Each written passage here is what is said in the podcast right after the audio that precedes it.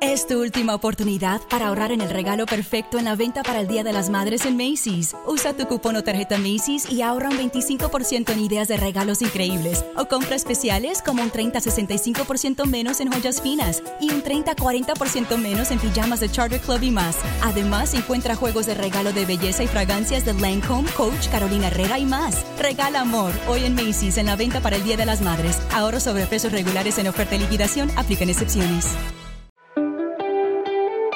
Porque el cambio y el despertar de la conciencia es posible. Te invito a que exploremos juntos en Carolina la Mujer de hoy cómo cuestionar nuestras creencias más arraigadas y de la mano de especialistas recorramos este viaje de evolución. Bienvenidos. Hola tribu de almas conscientes, bienvenidos nuevamente al estudio de Carolina la Mujer de hoy, donde tenemos a una invitada, la cual celebro mucho. Ella es ha sido mi maestra.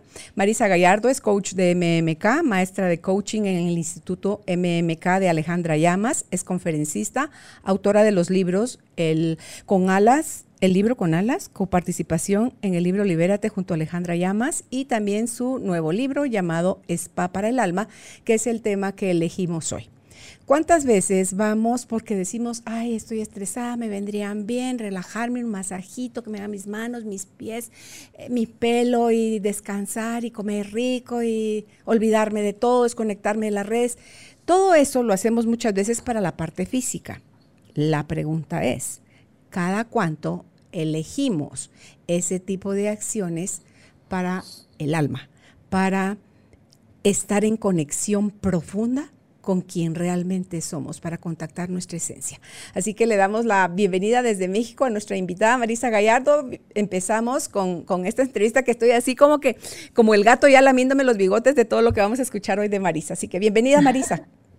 Muchísimas gracias por la invitación, Caro. Estoy súper contenta, feliz, entusiasmada, dichosa y pletórica de estar aquí, porque creo que este es un espacio en el que eh, me vas a permitir compartir todas esas cosas que a mí me han funcionado este, y que han funcionado a muchas de las personas con las que he trabajado para poder salir de esos estados de desesperación, de insatisfacción, insatisficción diría yo, porque muchas veces es un cuento el que nos estamos contando y no es la realidad, pero estamos en un cuento de expectativas, de lo que debería ser, de lo que otros nos dijeron, de lo que vemos en las redes sociales, pero no de escuchar nuestra propia voz. Así que estoy feliz de compartir contigo y de que entremos juntas al spa ¿Verdad? Qué rico. Y mira que me encanta cómo tú, como acabas de decir ahorita precisamente la palabra insatisficción. O sea, hemos hecho una ficción de la vida y nos hemos sumergido tan profundo que salir de ella dice uno así como que no, no, no me vengas a mover ahora el piso porque sin esto he crecido, en esto he vivido y así ahí voy, como que no, no me, no me cambies de planeta. Entonces tú juegas con las palabras y de los temas que yo quiero contarles rápidamente que vamos a abordar con Marisa son, y oigan cómo ella adapta todo, el egotamiento, egotitlán peeling y abrasión de la mentalidad de víctima, limpieza de las mentiras que fabricaron en Enotitlán, drenaje y depuración profunda de las emociones que te hacen sentir egotado y el baño de confianza, la vida te llama a vivir. Así que empezamos por el principio, el egotamiento. sí. Bueno, el egotamiento, Caro, es ese cansancio que proviene de creer en la insatisfacción, ¿verdad? Eh, de las mentiras que nos hemos contado y sobre todo de estar en este diálogo interno de desvalorización, de frustración, de queja, de, pues bueno, de no sentirnos aptos, de sentirnos seres indignos, ¿no? Cuando nosotros tenemos un concepto pobre de nosotros mismos, empezamos a reaccionar frente a la vida, nos empezamos a defender, empezamos a querer controlar, a complacer, a mentir para convivir, pero todo esto lo hacemos por el miedo a no ser vistos, queridos o reconocidos y eso nos hace sentir profundamente agotados y este cansancio eh, no es solo físico, sino que es un cansancio que proviene de, de un cansancio emocional y mental de todo lo que nos hemos estado repitiendo, repitiendo y repitiendo. Entonces, la idea aquí es reconocer primero qué tan agotados hemos estado, ¿no? Este agotamiento proviene de, de esta voz de ego que no es mala, pero sí ignorante y que nos ha querido proteger a través de asustarnos y que si no empezamos a eh, usarla como un medio para reconocer cuáles son los programas pedorros que ya no nos funcionan, no vamos a entender cómo poder salir de ese agotamiento, ¿no? Y me encanta porque eh, cree alguien que bueno, por mucho tiempo se usó eso, Marisa, donde decían al ego hay que anularlo, al ego hay que eliminarlo, al ego hay que pelear con él, al ego hay que vencerlo y dominarlo. Y no, eso es algo que está, mientras estemos cohabitando este cuerpo, vamos a requerir de él porque él tiene una función en nuestra vida. El problema es que tanto le damos el timón de nuestra vida para que sea él el capitán o que tanto nosotros asumimos esa parte que le agradecemos, nos haga consciente de, ya me conecté con el miedo, ya me conecté con el enojo, ya me conecté con cualquier otra emoción o sentimiento que me está alejando de lo que yo quiero ser, de lo que elijo hacer y ser a partir de hoy.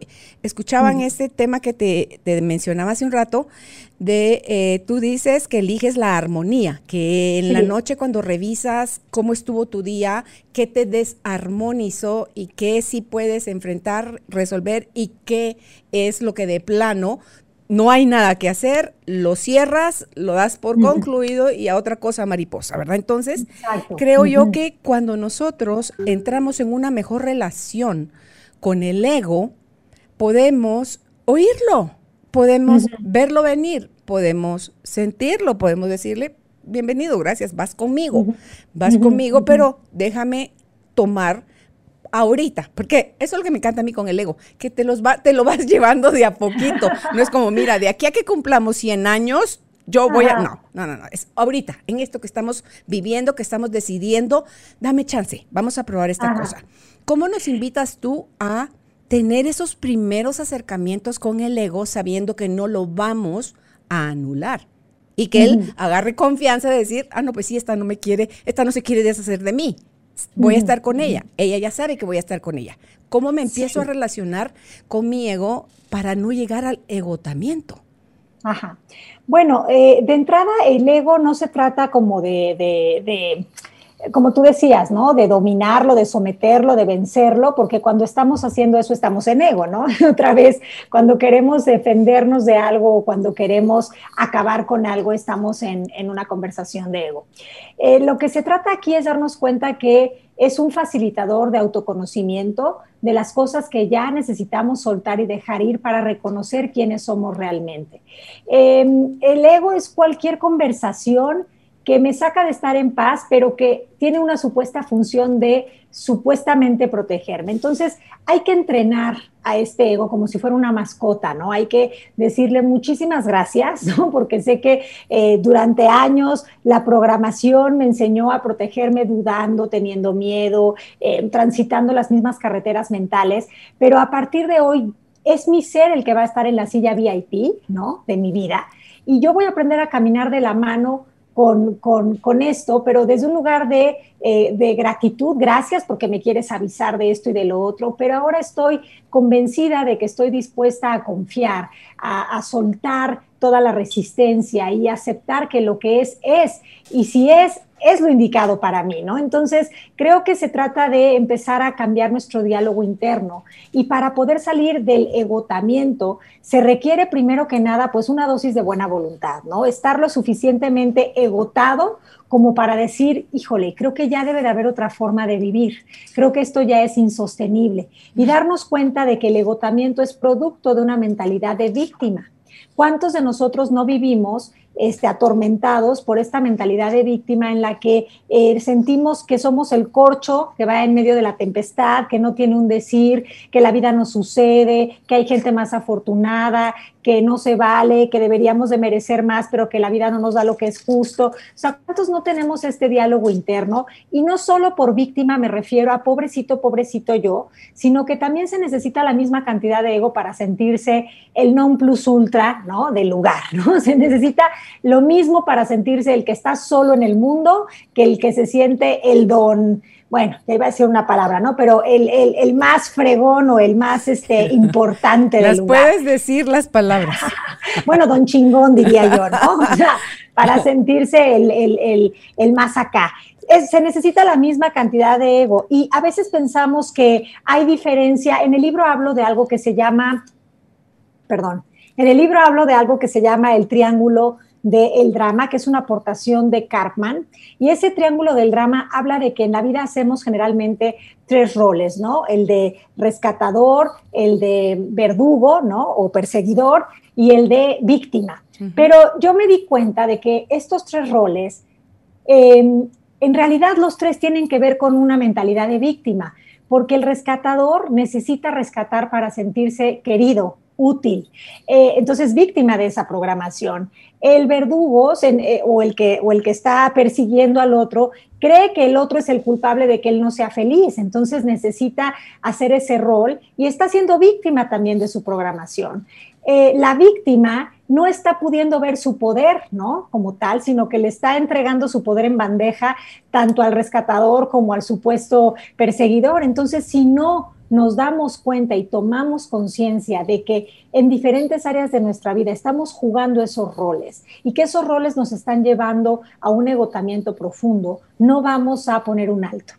¿no? Mientras sigamos viendo beneficio en eso, no vamos a poner un alto. Ok, ¿cómo salgo entonces de mi estado víctima con diferente título en este triángulo a convertirme en responsable de mi vida?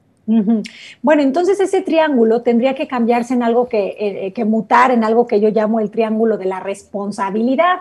De manera que a partir de ahora yo ya me voy a salir de este diálogo de por culpa de y por culpa de. Cada que voy a culpar a alguien, voy a regresar a ver ¿Qué tiene que ver eso conmigo? ¿En dónde está eso en mí? En mi pensamiento, en mi comportamiento, en mis creencias, ¿Para qué es que yo me estoy tomando personal algo que está en el exterior?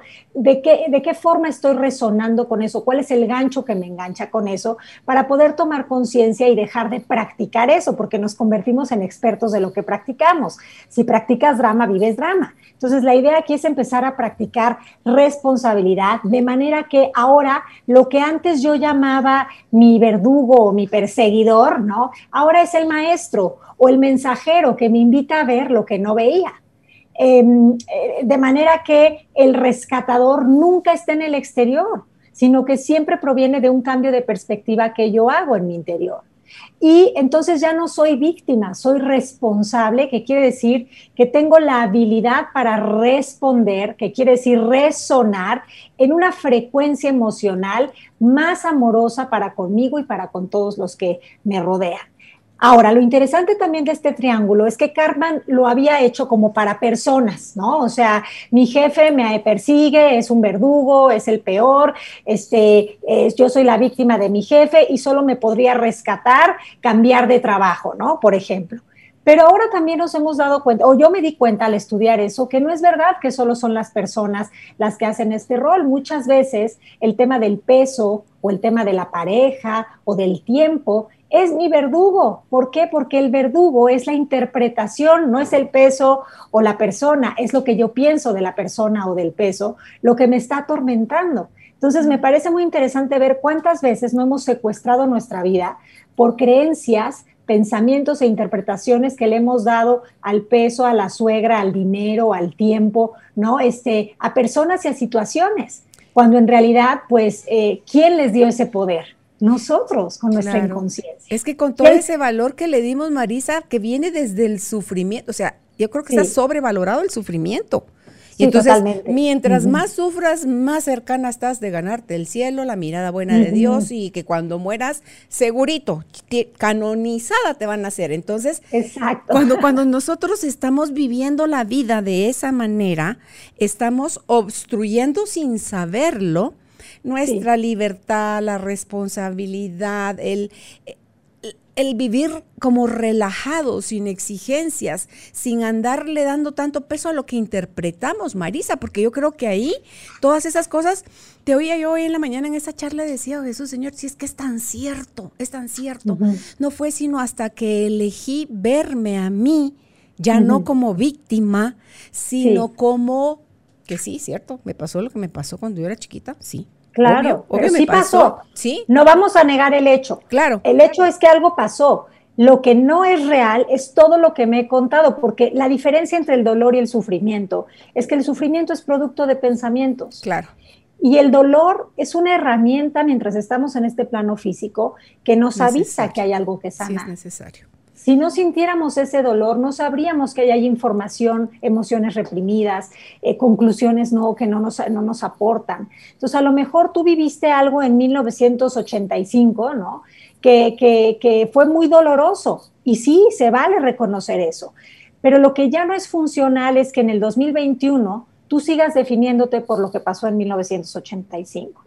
Porque eso es el verdadero abuso. Sí, porque le encontramos valor a sufrir, valor a que si yo sufro, el otro se merece el infierno. O sea, claro. si yo sufro, estoy más cerca del cielo, mira la locura que nos decimos. Claro. Y a la vez, el otro está más cerca del infierno. ¿Por qué? Porque él fue el que me causó a mí este daño. Y nada más loco. Claro, y nos metemos en estas historias que gotan, ¿no? De quién es el bueno, quién es el malo. Pero si tú quieres ser la, la, buena este, de, tu película, necesariamente vas a tener que hacer un casting para villanos, porque pues no, ¿cómo sabríamos que eres la buena, ¿no? De tu película.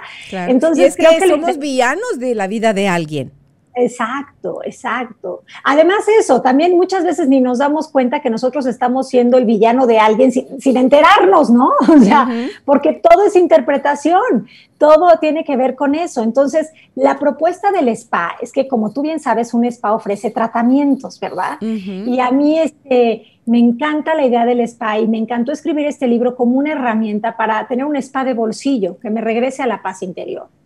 A través de también tomar conciencia y de hacerme responsable de que mi felicidad, mi bienestar, nunca va a provenir de las circunstancias, siempre va a provenir de lo que yo quiero creer y pensar. ¿no? Mm. Entonces, este, quien tiene actitud, ¿no? Una actitud de ver todo lo que sucede como algo que conviene, está en una disposición a transmutar la caca en oro y a vivir, ¿no? A vivir una vida este, fuera de la, de la prisión mental y de la carencia y de todas estas cosas que la verdad eh, nos hacen sufrir pero eso no nos da derecho de ser felices porque ya está visto que ya no está de moda, ya no se lleva, o sea, ya sácalo de tu closet mental la idea de que hay que sufrir para merecer.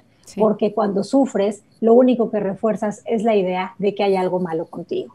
Sí, ahí vamos a invitar a todo el mundo a salir del closet literalmente, que saques todo eso que tienes guardado en el closet. Y es que está atesorado de una vez, así está como que entre algodoncitos, porque esto lo tengo que cuidar si es mi, es mi estandarte con el que yo voy por la vida, ¿verdad? okay Y por eso, por eso no perdonamos, ¿eh, Caro? Muchas veces no perdonamos porque atesoramos el no perdón como una herramienta de supuesta protección. Porque tengo la idea de que si perdono me lo van a volver a hacer me voy a poner en un lugar de vulnerabilidad, voy a estar expuesto. Y entonces por eso no quiero sacar el rencor y el resentimiento porque siento que me recuerda que, eh, eh, que, no debo de confiar. Pero no te das cuenta que el rencor eh, se repite. Claro, en otros momentos y en otros escenarios. No nos, no nos hemos hecho responsables de que yo también puedo decir basta, yo también puedo poner límites, yo también puedo decir no voy a volver a esa, no, no tengo que seguir en esa relación de amistad y puede puede ser tus papás, pueden ser tus hermanos, puede ser la pareja, puede ser los hijos, o sea, puede ser una amistad, puede ser cualquier persona. Tú eliges en rol o en plan de que te quedas una vez pides perdón o te pidieron perdón. Hablemos ahora, Marisa, porfa, sobre, no sé si hay alguna diferencia entre el egotamiento y el egotitlán, porque me encantaría pasar a lo que es antes, entonces sí, acláranos para que después pasemos al pilín y abrasión de la mentalidad de víctima, que tampoco sé si ya tiene que ver con todo esto que mencionaste del triángulo de Hartman. Tiene que ver con eso, pero entonces fíjate, el egotamiento es un estado ¿no? de cansancio profundo en el que vivimos cuando desconfiamos, dudamos, cuando estamos en un diálogo interno de no valgo, no puedo, no soy capaz, hay algo malo conmigo y parece ser que haga lo que haga, eso ya no tiene remedio, ¿no? Cuando vivimos como en ese lugar o en la desconfianza de pensar que los otros son ineptos, son inútiles, este, no nos entienden, no nos comprenden, todo eso está llevándonos a un estado de agotamiento. Pero ese agotamiento este, es, es producto de visitar Egotitlán y Egotitlán es una tierra de alucinaciones, de mentiras que nos contamos, de la, es parte de la insatisfacción de la que hablábamos antes, ¿no? Porque es una ficción construida por preocupación, culpa, vergüenza, apatía, ansiedad, este, todos esos estados emocionales que nos hacen sentir limitados y que nos hacen sentir eh, pues prisioneros y atados, que tiene que ver con ser víctimas, ¿no? Entonces, este, este Botitlán, tú estás aquí en el presente y dejas de estar en el presente y en entusiasmo en el momento en el que te vas con el pensamiento de me falta ganar más dinero para ser feliz. Ese ya es una alucinación con el que te fuiste en asiento de primera clase a Botitlán. Entonces ya estás en una tierra de alucinaciones en donde solo estás reaccionando, donde solo estás queriendo arreglar el mundo físico sin haber entendido que el mundo físico es la consecuencia o el efecto de la causa mental, que no es hasta que cambias la forma en la que te ves a ti que empieza a cambiar tu mundo. Ok. Y es que eso, como no lo aprendimos en la escuela ni en la universidad, y es al mundo físico a lo que le dimos todo el peso de realidad, cuando empiezas a oír por primera vez esos conceptos, así que, a ver, no, a ver, no lo diga tan rápido, porque entonces esto me, te mueve el piso te mueve el piso. Sí, sí. Y, es muy confrontativo. Sí, pero tiene que ser así, sí de mi modo, a veces no caigo bien. No es mi, tampoco es lo que pretendo, ¿no? O sea, lo que pretendo es que a veces sí con estas preguntas de introspección eh, busco confrontación para que mires en el interior, porque quien no se confronta no se cuestiona y si no se cuestiona no se transforma. Mm, es cierto, es cierto eso, porque si no vamos a seguir como, tú, tú dices mucho como foca en tobogán, ¿cómo es como gorda en tobogán, dices, verdad? Ajá. Vamos, es que eh, vamos en como en caída libre hasta sí, que nos más bien cuenta, eso, que vamos en, caída libre. Eh, el de con foca en tobogán es más Pepe el que lo dice, pero yo, este, sí, yo digo esto que vamos como en, caída libre y que sientes que te vas a caer y te vas a dar un madrazo marca acme, ¿no?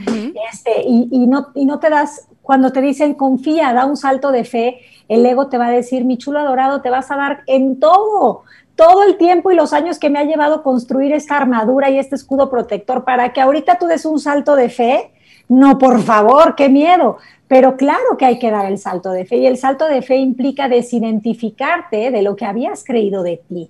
Eh, de lo que habías creído de ti en relación a estas creencias que no te hacen justicia, ¿no? Al ser que eres, de lo que habías creído del mundo, de Dios, si es que crees en Dios, luz, cosmos o fuente, porque todo eso te ha puesto en un lugar de desconfianza y de, y de, y de pues como dije antes, ¿no? De reacción. Entonces, em, el peeling y la abrasión de la mentalidad de víctima es fundamental para deshacer eh, em, el egotamiento y para dejar de visitar Egotitlán. ¿Y cómo va a suceder esto? Primero cuando te des cuenta eh, qué tan identificado estás con la mentalidad de víctima, ¿no? Hay personas que no, que de una forma muy auténtica viven mucho en el presente y no están identificados con esa mentalidad porque son personas que no se toman las cosas tan de forma personal, tienen un sentido del humor maravilloso y como que se les resbalara todo y esas personas lo hacen de una forma pues muy eh, auténtica y natural. Pero para los que crecimos más programados, para los que crecimos pensando que la vida era lucha, era difícil, era pelea, eh, para los que crecimos pensando que teníamos que ser guerreros de la vida, pues creo que eh, es importante que empecemos a, a, cuestionar todo esto y que nos demos cuenta de en qué áreas de nuestra vida estamos desempeñando cada uno de estos roles, porque a lo mejor en mi casa estoy siendo la perseguidora de mis hijos. Y, este, y estoy siendo la víctima de las creencias que tengo sobre ser madre, ¿no?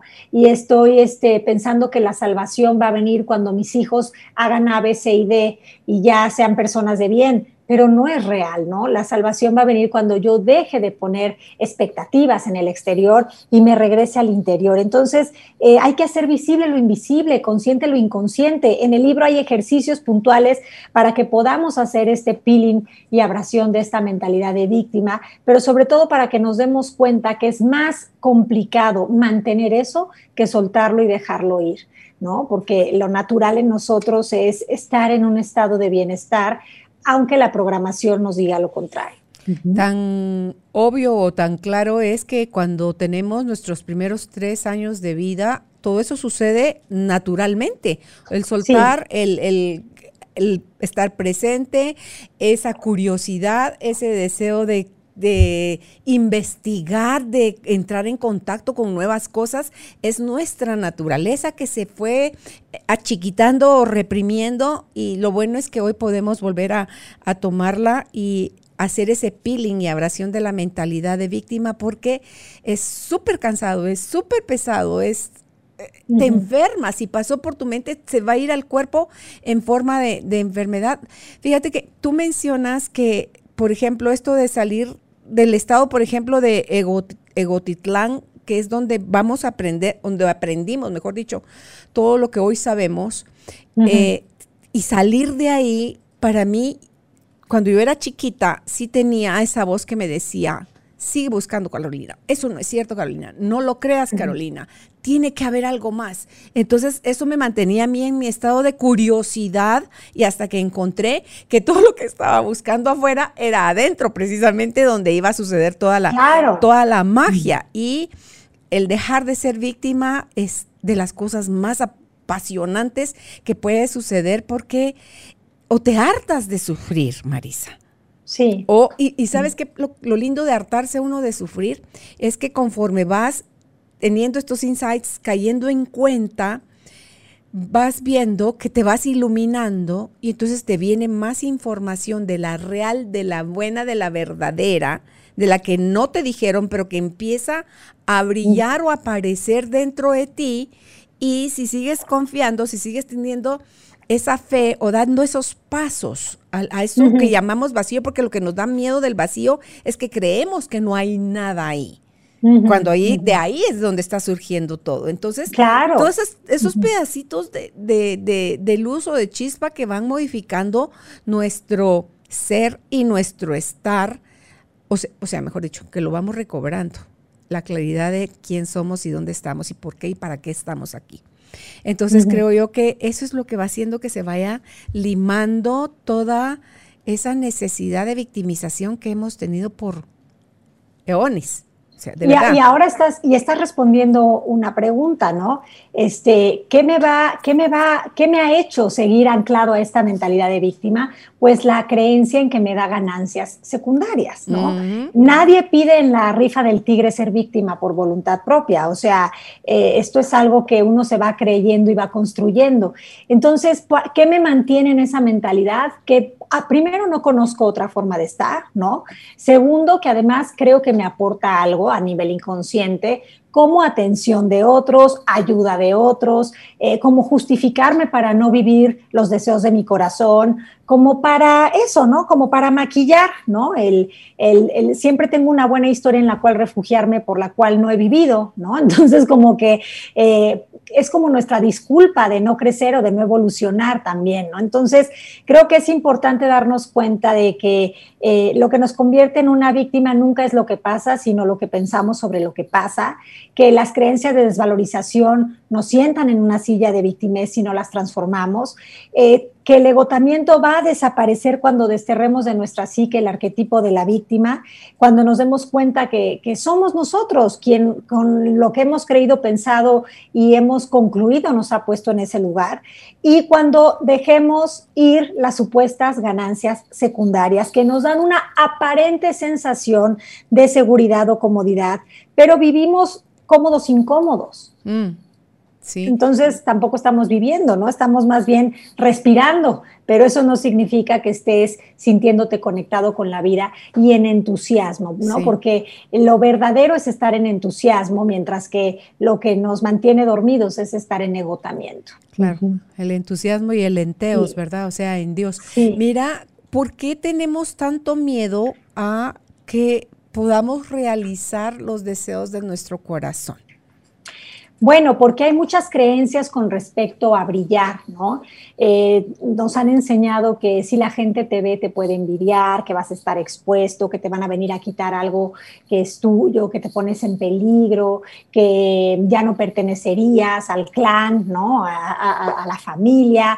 Eh, nos han enseñado, no por mala onda, sino por inconscientes, como digo, todas estas ideas que nos han hecho pensar que ser quien realmente soy y vivir la vida que realmente quiero vivir implicaría tener que eh, separarme de las personas, ¿no? o sea, ser incomprendido o cualquiera de estas cosas que nos contamos, eh, o ser envidiado. Entonces le tenemos tanto miedo a eso que preferimos escudarnos en, en, eso para no, para no salir a vivir y a compartir y a expandir y a inspirar sino que nos quedamos en este lugar de ver, ver la vida desde la vitrina, ¿no? Mm. Y se requiere valentía, se requiere mucha valentía poder decir, ¿saben qué? Honrarme a mí es honrarlos a ustedes. Ser, eh, seguir estos deseos de mi corazón es el mayor regalo que me puedo dar y les puedo dar, porque es eh, sanar ¿no? a nuestro clan, liberarnos y sobre todo es usar los dones y todo el potencial que ha estado ahí, pero que por miedo a, a ser envidiados o perjudicados o lo que sea, pues hemos querido este, guardar, ¿no? Y creo que viene mucho también de a veces esto de la religión, ¿no? A lo mejor este, esta idea de, de que pensamos que pues Jesús que tenía toda la verdad y mira cómo le fue, ¿no? O sea, mucha gente como que lo, lo, interpreta como no, si él que tenía toda la verdad y siguió los deseos de su corazón le fue como en feria, lo crucificaron y toda la cuestión, pues yo quién soy para que, ¿no? Para qué miedo que me pase eso. Pero no nos damos cuenta que lo que Jesús hizo fue un acto de amor, de generosidad, de saber que lo verdadero es la, vida eterna, ¿no? Si, si es que lo vamos a ver desde esa óptica, que eso es lo que realmente creo que nos quiere decir. Y sabes lo que a mí me encanta de esa parte de, de Jesús, que él sabía lo que le iba a pasar. Él sabía con anticipación. Él le dijo a Pedro, me negarás tres veces antes de que cante el gallo. Él le dijo a Judas que lo iba a traicionar. Y él sabiendo todo eso, no dijo, ay, chulitos, por mi parte, esto fue todo. Vean cómo se salva cada uno, me doy la media vuelta y me voy. No, él sabía. Y él no Pero porque él se mantuvo, ¿no? O sea, yo, esto es mi interpretación. Y, él, no sabía, él sabía que él no era cuerpo. Él sabía que no era, que él no era eso. Él era algo más grande que eso. Y eso nos lleva a las mentiras con las que se fabricaron Egotitlán, con las que se fabricó Egotitlán, ¿no? Porque las mentiras son esta idea de que estoy separado de los demás, ¿no? Mm. Como que este cuerpo físico, como yo soy diferente a ti físicamente, Caro, no solo en mi físico, sino porque aparte me visto diferente, vivo en otro país, pienso diferente, estudié en otro lugar, pienso que soy una persona separada de ti, ¿no? Y esto es una ilusión óptica, porque aunque cada quien tiene un cuerpo en este viaje de la vida física, todos estamos conectados de alguna manera y no hay nada que yo haga que no tenga un impacto en los otros, porque al final del día no estoy separada de los otros. Entonces, esa mentira de pensar que estoy separada de los otros es la que nos ha llevado a reforzar el odio, la envidia, a desear el mal a los otros, sin darnos cuenta que lo que das te lo das y lo que no das te lo quitas. Entonces, eh, Egotitlán se construye de estas creencias de estoy separada, de soy este cuerpo, es otra de las mentiras, yo soy mi cuerpo, pues no es verdad, el cuerpo es un vehículo, ¿no? Mientras estás, un traje, mientras estás en este plano físico, pero tú eres un ser espiritual teniendo una experiencia física.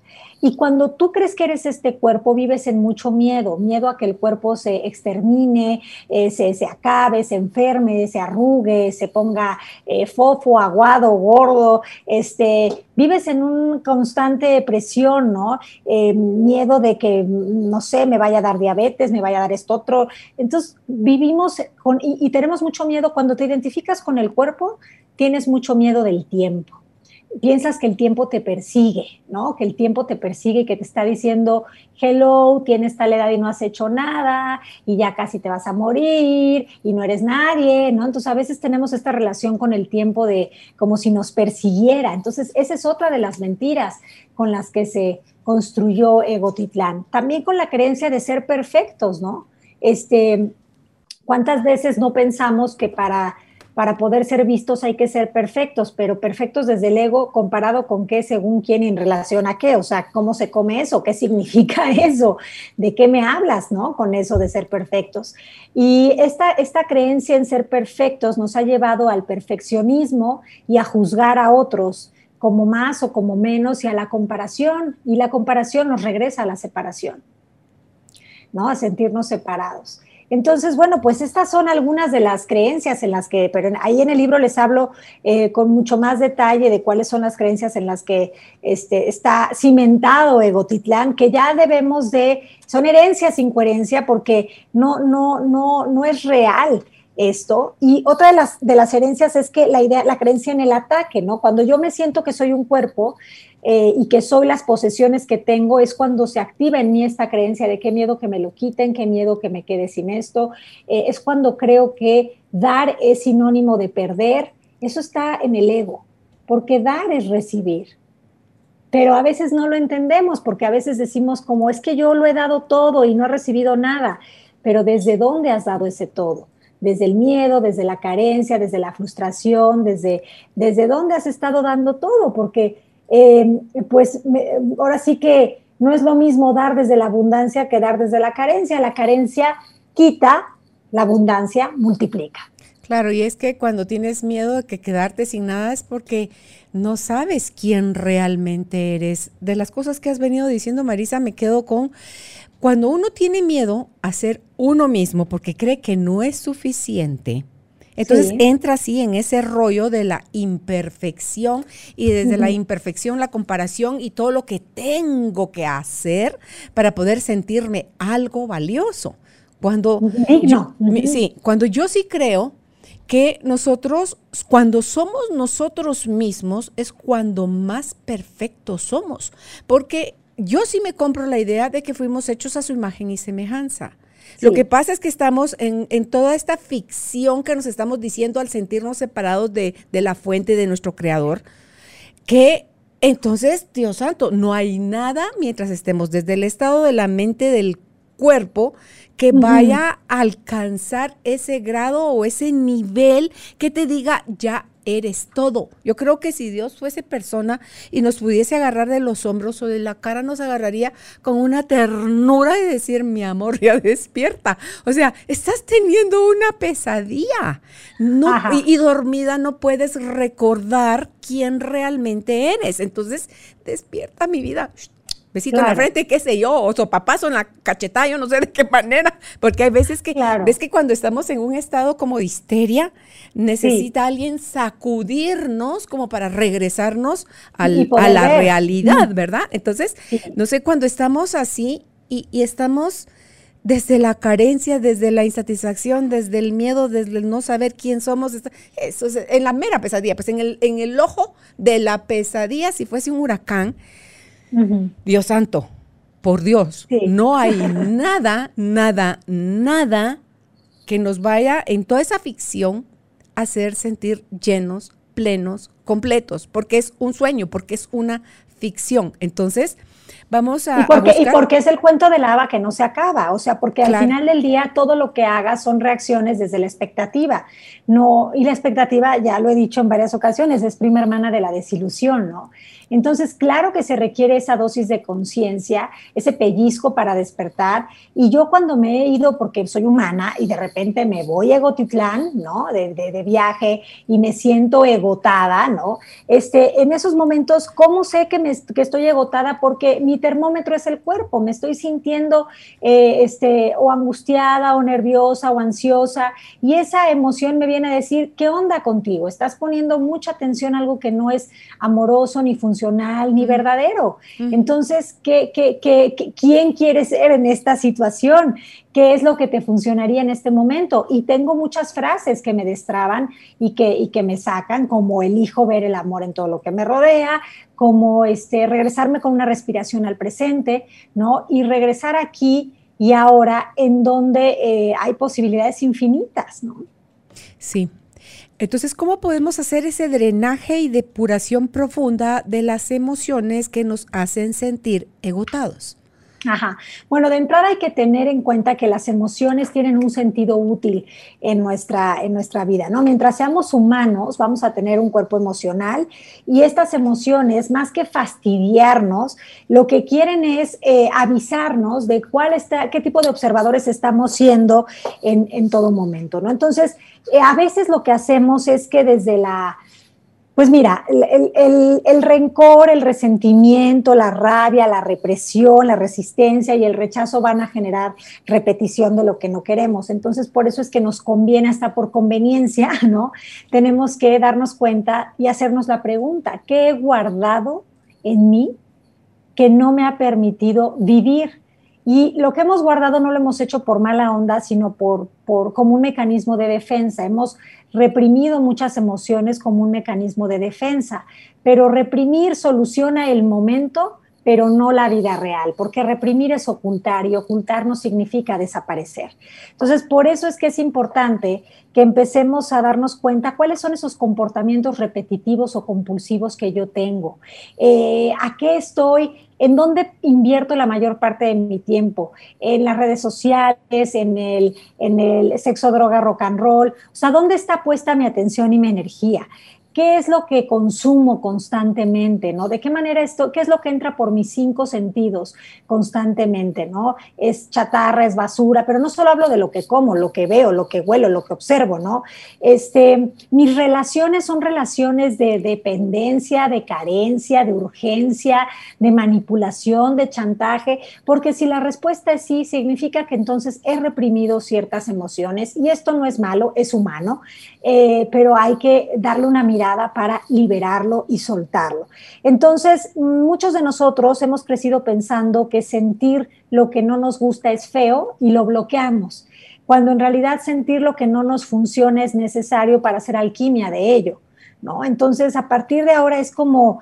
Eh, uno tiene que empezar a escuchar su cuerpo y ver en dónde eh, donde siento un nudo en la garganta, donde siento un dolor en el estómago, donde siento poner la mano y qué emoción quiere salir de aquí. Mm. Si esto que estoy sintiendo pudiera tener un nombre, ¿cuál sería? y cómo puedo dejar salir esto de mí. Y hay ejercicios prácticos dentro del spa para hacer eso, pero las emociones tienen una función para nosotros y estamos dispuestos a verlo. Las emociones son el pegamento de las memorias, solo recordamos lo que tiene emoción. Por eso es que ocultar o reprimir refuerza lo que estamos, este, lo que no hemos querido ver, ¿no? Y bueno, entonces, ¿cómo vamos a drenar eso? Pues eh, hay ejercicios puntuales, pero simplemente tomar conciencia. Me estoy sintiendo nombrar la emoción, ubicarla en el cuerpo, me estoy sintiendo de tal forma dejo que esta emoción pase a través de mí. No la bloqueo, la permito. La permito porque sé que lo que quiere es limpiarme. Hay un poema de Rumi que a mí me encanta, que habla de la casa de, de el huésped, ¿cómo es? Este, la casa, o los huéspedes, ay, ¿cómo es?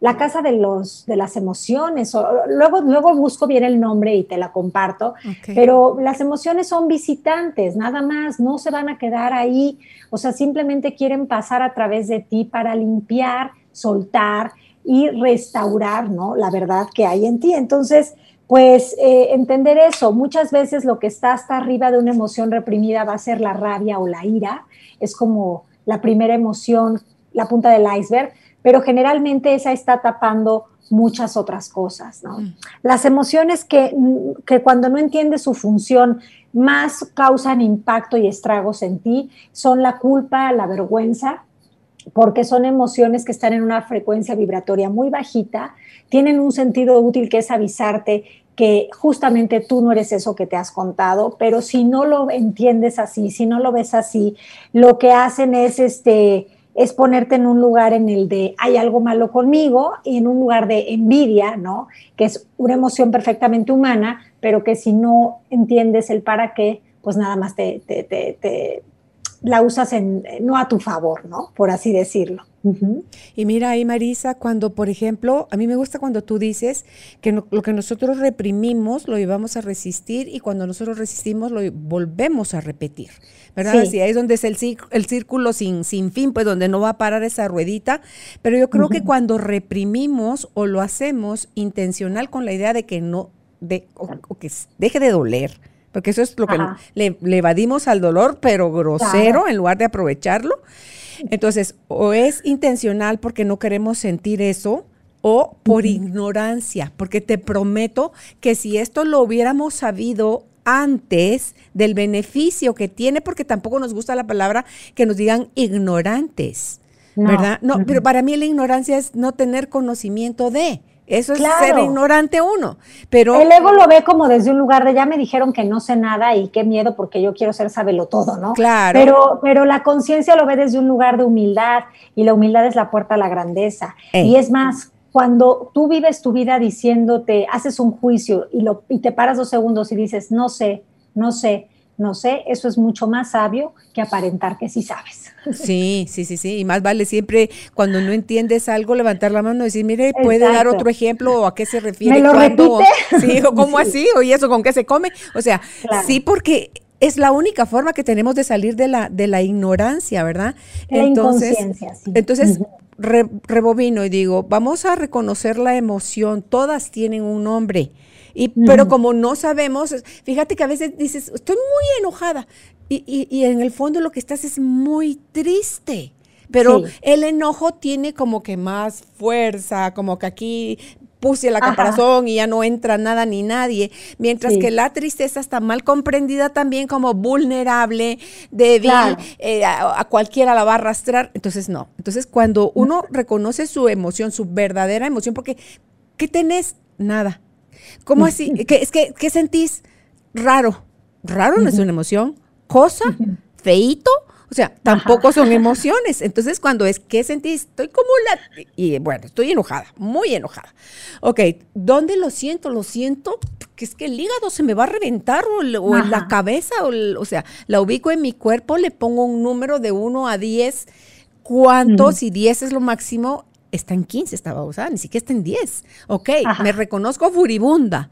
Y porque hasta le puedo poner color, le puedo poner olor, textura, todo eso, porque es más fácil para la mente manejar ese tipo de, situaciones a las que les puede dar forma, tamaño, peso, color, que a las que son así como que intangibles y como que, ¿cómo le entro a esto que ni siquiera lo puedo tocar, verdad? Entonces, y no sé si se valga el dar un pasoncito a quién está relacionado esto que estoy ah, sintiendo, porque no necesariamente es la persona que está sucediendo, sino que tiene que ver algo más atrás que, fue el es mío, primer detonante. O lo copié, lo imité de alguien más, es una gran pregunta, ¿no? Que nos podemos hacer. Entonces, lo interesante es que, mira, primero hay que tomar conciencia, me estoy sintiendo así, nombrarlo, decirlo, ubicarlo físicamente, como tú decías. ¿No? ¿Para qué? Para que entonces yo empiece a experimentar que esa emoción, que esa energía en movimiento pase a través de mí. Ya que está esa emoción pasando a través de mí, puedo hacer esas preguntas o identificarlo con una intensidad, ponerle color, textura, lo que sea. Y incluso al final puedo hacer esta pregunta de, ¿esto es mío o lo adquirí o lo copié o lo imité de alguien? Y este, estoy dispuesto a, dejarlo salir, gracias, porque ya puedo ver, ¿no? Como último, dar las gracias a eso creo que funciona mucho. Entonces, te digo, aquí en el libro hay ejercicios para eso y además creo que el perdón es, es algo que también va a funcionar mucho para poder transmutar las emociones, en eh, hacer alquimia de ellas, para darnos cuenta de que podemos usar esas emociones para algo útil, porque si yo no me sintiera enojada, no querría transformar algo. Si yo no me sintiera triste, no querría hacer introspección o reflexión o escuchar algo, ¿no? No estaría a lo mejor conmigo. Si yo no me sintiera, em, no sé, este, culpable, pues a lo mejor no tendría una cita con, mi persona, ¿no? Y, para ver la proyección con los otros a los que estoy culpando o conmigo. Entonces, creo que de verdad, si estamos dispuestos a, ir más allá de lo que a simple vista se ve, pues entonces estaremos eh, viendo que todo lo que tenemos a nuestro alrededor y en nosotros mismos está sucediendo para nosotros y no a nuestra contra. Esos baños de confianza, ya que la vida nos llama a vivir, no a reprimir ni a resistir, ¿cómo podemos empezárnoslos a dar? Bueno, pues justamente cuando se destierra esta mentalidad de, víctima a través de practicar, ser observadores de la vida diferentes, y, confieso que esto es una práctica diaria porque lo, lo, que va a ser más familiar para nosotros va a ser la programación, porque no solo la hemos hecho nosotros, sino que mucha gente funciona de esa manera y a veces pensamos que porque muchos lo hacen es más verdadero, ¿no? Entonces sí hay que estar en un lugar de, perdón, déjame ver tantito. Sí, sí, sí. Qué lindo tu vaso. sí, ahí la tacita. ¿Sí? Este, sí hay que estar dispuestos a estar en, en, un espacio de dejar ser a los otros lo que son, que eso es como lo más amoroso, que eso no significa que no vayamos a poner límites, ¿no? En determinadas situaciones o momentos, y regresar a nosotros a través de decir, a ver, si hasta ahora he vivido en desconfianza, eh, he reaccionado ante la vida y hoy quiero ser responsable y quiero confiar, ¿qué tendría yo que saber y reconocer? Pues tendría que reconocer que soy un ser sostenido, que la existencia no es suficiente o insuficiente, sino que es y por eso es existencia, que todo lo que viene conviene porque está sucediendo para mi transformación, para mi trascendencia, para mi evolución. Y cuando yo ya sé eso, el baño de confianza me, pone en un lugar de em, frescura frente a la vida y de, de verdad ahora sí escuchar lo que es auténtico para mí, no lo que creo que debería de hacer, sino lo que verdaderamente quiero y estoy dispuesto a hacer. Entonces, ¿cómo llegar ahí? Bueno, pues hay un circuito de aguas, ¿no? Este, de letras, ¿no? Para poder como vivir el, el, esta idea de, pues de sentirnos en el baño de confianza.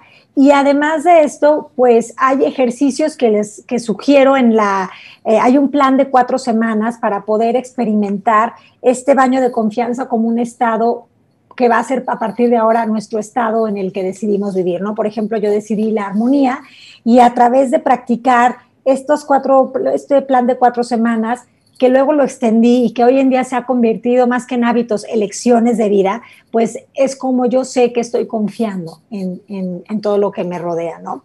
Entonces, este, otra cosa que es puntual y es una cosa que, que me encanta comentar es que confiar tiene que ver con disfrutar. En el disfrute va a estar el fruto. Si yo estoy disfrutando, quiere decir que yo estoy conectado a algo, en atención dirigida a algo, y que estoy haciendo que eso en lo que estoy conectado se, se multiplique para mí. Entonces creo que el baño de confianza comienza con disfrutar. Lo que pasa es que ahí hay que revisar cuáles son mis creencias sobre disfrutar. Disfrutar es bueno, es malo, es pecaminoso, es, es para gente, este, eh, para determinado tipo de gente. Eh, hay que ver cuál es el significado que cada quien tiene, porque cuando yo hablo de disfrutar, hablo de entender que ya no hay nada de cierto ni de válido en pensar que hay que sufrir para merecer, sino que al contrario, mi mentalidad ha cambiado a que cuando yo estoy disfrutando, estoy expandiendo amor, estoy co-creando con el universo o con Dios, como cada quien le diga, pero además estoy eh, escuchando los dones ¿no? y, los, y, el potencial ilimitado que hay en mí. Estoy en un lugar de servicio, de cooperación. No quiero las cosas solo para mí, porque a mí me gustaría desde el ego, sino porque no quiero para otros más que, no quiero para mí lo que, lo que, este, no quiero ¿Cómo decir esto? O sea, quieres para ti, quieres para todos lo que quieres para ti. Exacto, o sea, esta idea de que quiero para todos lo que quiero para mí.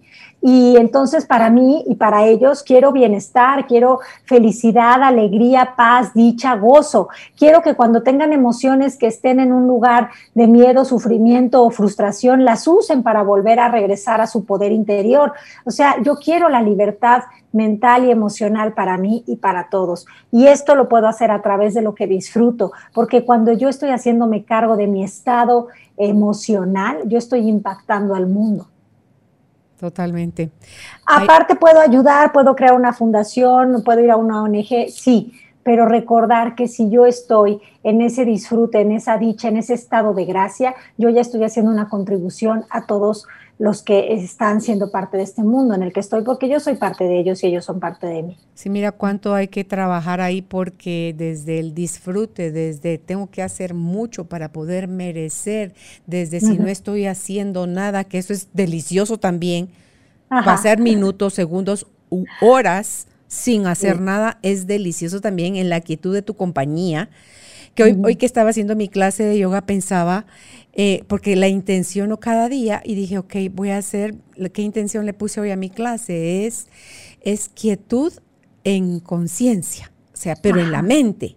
No, no es quietud en el cuerpo, porque el cuerpo se tenía que estar moviendo, ah, pero sí, sí en mi mente. Entonces, me puede dar cuenta, Marisa, hoy en, en esa intención, que cuanto menos ruido tiene la mente, porque eso puede ser un lindo título de algo, pero vívelo. Ese es lo que te va marcando la diferencia, la experiencia de, de decir, ok, o sea, esa quietud en mi mente viene sí y solo sí, no estoy enjuiciando todo lo que está sucediendo. Sí. Qué bueno, qué mucho, qué poco, qué, qué, cansado, que ya me va a dar al calambre, que sí. O sea, todo el tiempo la mente está diciendo algo de lo que estamos percibiendo con los cinco sentidos. Entonces, el no estar enjuiciando, o sea, tener mi mente ecuánime, o sea, una mente sin juicios, ¡Qué increíble! Y es cierto porque yo podía sentir el, que me estaba temblando algo, pero sin juicio, eso se puede aguantar sin eh, quejas, sin eh, decir, ah, caramba, no hay modo que yo eh, mejore en mis tiempos o en mi equilibrio o en mi fuerza. No, sencillamente no importa cómo está sucediendo, importa que está sucediendo. Y lo estás experimentando. Yo decía así adentro de mí, así como que, wow, de verdad, como, como con cosas, porque está toda la vida, está sucediendo para nosotros, Marisa. Si intencionamos cualquier cosa, si es comerte tu, tu taza, tomarte tu taza de té, intenciónala. Entonces el, el aroma, la temperatura, el sabor, tener la taza sostenida en las manos, sentir tu cuerpo, sentir cómo entra en tu cuerpo. Wow, todo se vuelve así como una experiencia religiosa, dijo Enrique Iglesias. De, Sí, exacto. Es casi una experiencia religiosa. Sí, tomarte una simple taza de té. Sí, pero es que acabas de dar en el clavo de algo. O sea, vivir una vida intencionada es vivir una vida en presencia. Entonces, en presencia no hay pensamientos, como mucho hay inspiración. Entonces, creo que esa eh, es la, la, respuesta, ¿no? Si yo a partir de ahora tengo la intención de estar aquí contigo en este momento, conectada, disfrutando, escuchando, compartiendo, y esa es mi intención, y, mi intención me está llevando a disfrutar, este disfrute me está llevando a que el fruto de esta charla en mí genere bienestar, gratitud, alegría, gozo, plenitud. O sea, Imagínate, esto lo puedes llevar ahora sí que como la vitacilina en la casa, en el taller, en la oficina, a donde tú quieras, ¿no? Entonces, es una, medicina, es una medicina que viven en México. Yo no sé si aquí en Guatemala está o no, pero eso es ah, cierto. es así, se refieren esa medicina. Ajá, exacto, exacto. Bueno, ahí se llama un comercial de una medicina que creo que no existe, una pomada, un ungüento, ¿no? Pero este, la idea aquí es que en donde estés y a donde vayas, donde está tu intención, ahí estás tú. Y si tu intención es ser un observador de luz, de amor, de paz, de alegría, de dicha, eh, todo lo que esté apareciendo en tu vida está sumándote, está aportándote, está renovándote, está refrescándote, está recordándote que tu verdadera esencia es amor y que eres luz y naciste para brillar. ¿no? Sí, fíjate que ahorita cuando decías hace un rato de eso, del disfrute, Sí. Es que, dices, tú ahorita estoy aquí, estoy conversando contigo, estoy sintiendo, estoy disfrutando.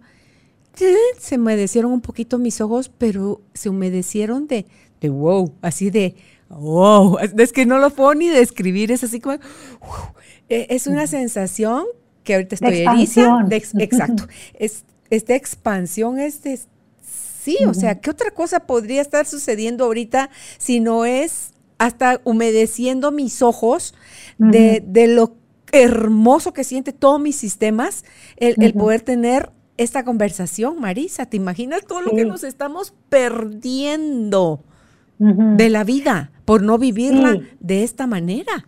Y, yo diría más bien lo que estamos dejando de ver, ¿no? Lo que estamos dejando de ver eh, por, por estar aferrados a querer tener la razón, por estar hipnotizados por toda la programación, por el deber ser, por el tener que eh, ser de determinada manera, pero sobre todo sometidos por el miedo a no ser vistos, no, no queridos, no reconocidos, a ser excluidos. Eh, todos esos miedos nos llevan a comportarnos de formas que pues hacen que, que estemos en un disfraz y que no reconozcamos que como somos ya somos, ¿no? Mm. Y que no se trata de todo lo que hacemos para, para, para, para, lograr un lugar en este mundo, sino que el derecho de piso te lo das tú cuando reconoces que tu existencia es y que la inteligencia infinita no se equivoca. Si estás aquí, no es un error. Aquí estás porque tienes ese kit de nacimiento para poder evolucionar, transmutar, crecer, compartir y amar. Para quienes quieran seguirte, Marisa, ¿dónde te encuentran a ti en redes sociales? ¿Tú publicas cada semana, cada cuánto? ¿Cómo funcionas tú en redes sociales para que te sigan? Porque de verdad es una gran maestra, Marisa, se las, se las super recomiendo. Bueno, me pueden seguir en mi página www.marisagallardo.com. Ahí les aviso los, los, próximos cursos o cosas o talleres que estoy haciendo. También en Voz con Alas, con V y Z, en este Voz con Alas en, en Instagram y en Facebook en Marisa, en Voz con Alas con Marisa Gallardo. Yo, mira, la verdad te mentiría si te digo, publico cada X día porque yo me dejo guiar por lo que es auténtico para mí. No sigo ningún plan de, se recomienda para tener más followers, postear a tal hora, tal día. Yo no vivo de esa manera, no funciono así. La verdad es que en mi vida todo viene de una forma orgánica, auténtica y conectada. Y si no viene así, no lo hago. Entonces, este, creo que eh, se trata de eso, ¿no? Se trata de que empecemos a hacerlo más auténtico. Y pues lo que van a ver en mis redes es lo que hay, o sea, eso, eso, ahora sí que se ve, se siente, Marisa está presente de, la manera en la que pues yo sé estar. Y, generalmente el Instagram es muy activo, suelo estar activa, si no es con alguna historia, con algún post, ahí me pueden seguir y en, en la página. Y bueno, pues pueden seguirme leyendo Les va para el alma, este, o en el Instituto MMK, que vamos a tener también este, certificación próximamente en Ciudad de México para los que quieran volar a México. Este, vamos a estar eh, en, noviembre aquí. ¿Ya están en pues, presenciales, Maritza? Estamos ya en presenciales, ah, sí, son grupos pues más chiquitos por el tema de las restricciones y de todo, y para dar como mucha confianza y seguridad a las personas. Estamos también teniéndolo de forma online, lo del proceso MMK, pero este, bueno, al final del día de la forma en la que más les funcione. Eh, hay herramientas y hay caminos. Para los que quieran certificarse, está la certificación, eh, sino el reset, sino mis cursos. O sea, hay muchas formas de estar en esta conversación, en este llamado a la vida. Eh, el libro Spa para el Alma es una de ellas. Ok, en, en, tu página web es donde tú anuncias tus cursos y todo ahí está. Lo que está en línea, lo que es presencial, viajas. ¿Tú ya estás viajando a dar conferencias? Sí, ya estoy viajando. Este, no creas que ha sido, he salido a muchísimas, pero ya empezamos a movernos más. Este, entonces, pues sí, ya estamos regresando. ¿Sabes qué pasó, Caro? Que nos dimos cuenta de que la parte virtual ha sumado muchísimo, pero la gente empezó como a cansarse de pasar mucho tiempo en, eh, frente al orden, a la compu, al iPad y a esto, y como que están pidiendo ya también que hagamos esto de forma presencial, y pues nos estamos sumando a eso, ¿no? También. Entonces sí, ya estoy dando charlas este, a donde me vaya llevando el corazón y el mundo. Ah, ok, pues que me encanta. Gracias por disfrutar, por permitirme disfrutar de tu compañía, Marisa, hoy en, en esta conversación sobre el spa para el alma, que es tu, tu libro reciente. Se los repito rápidamente, donde pueden contactarla, si es en Instagram, Voz con Alas, si es en Facebook, Voz con Alas con Marisa Gallardo. La página web es www.marisagallardo.com y si es por podcast, también con Voz ah, con Alas. Voz con Alas. Y está ella también como invitada en diferentes espacios tan simple como poner, métanse a Spotify y meten ahí Marisa Gallardo y les va a aparecer todos los lugares donde Marisa Gallardo ha estado. Así que eh, Gracias Marisa, nuevamente, y, y, qué rico conversar contigo y esperamos poder tener el regalo de tu presencia a futuro con otro tema. Así será, Caro. Te mando un beso muy grande, un abrazo eh, y todo mi amor, porque realmente disfruté muchísimo estar aquí hoy conectada contigo y con toda tu comunidad y la gente que te escucha. Gracias, gracias, gracias por el espacio. Chao. Y Tribu de Almas Conscientes, quienes no se hayan suscrito todavía, los invitamos www.carolinalamujerdehoy.com.gt. Esa es nuestra página, recordándoles que nos pueden escuchar y ver en video en YouTube, en nuestra página y en su plataforma de audio favorita cuando lo único que deseen escuchar es el audio. Será hasta una próxima oportunidad. Que estén bien. Chao. Gracias por ser parte de esta tribu de almas conscientes. Recuerda visitar nuestra página web carolinalamujerdehoy.com.gt para más información de estos temas y de nuestros invitados. Tenemos más programas, blog, libros, talleres, tienda en línea y material exclusivo para quienes se suscriban. Encuéntranos en redes sociales como Carolina la Mujer de Hoy.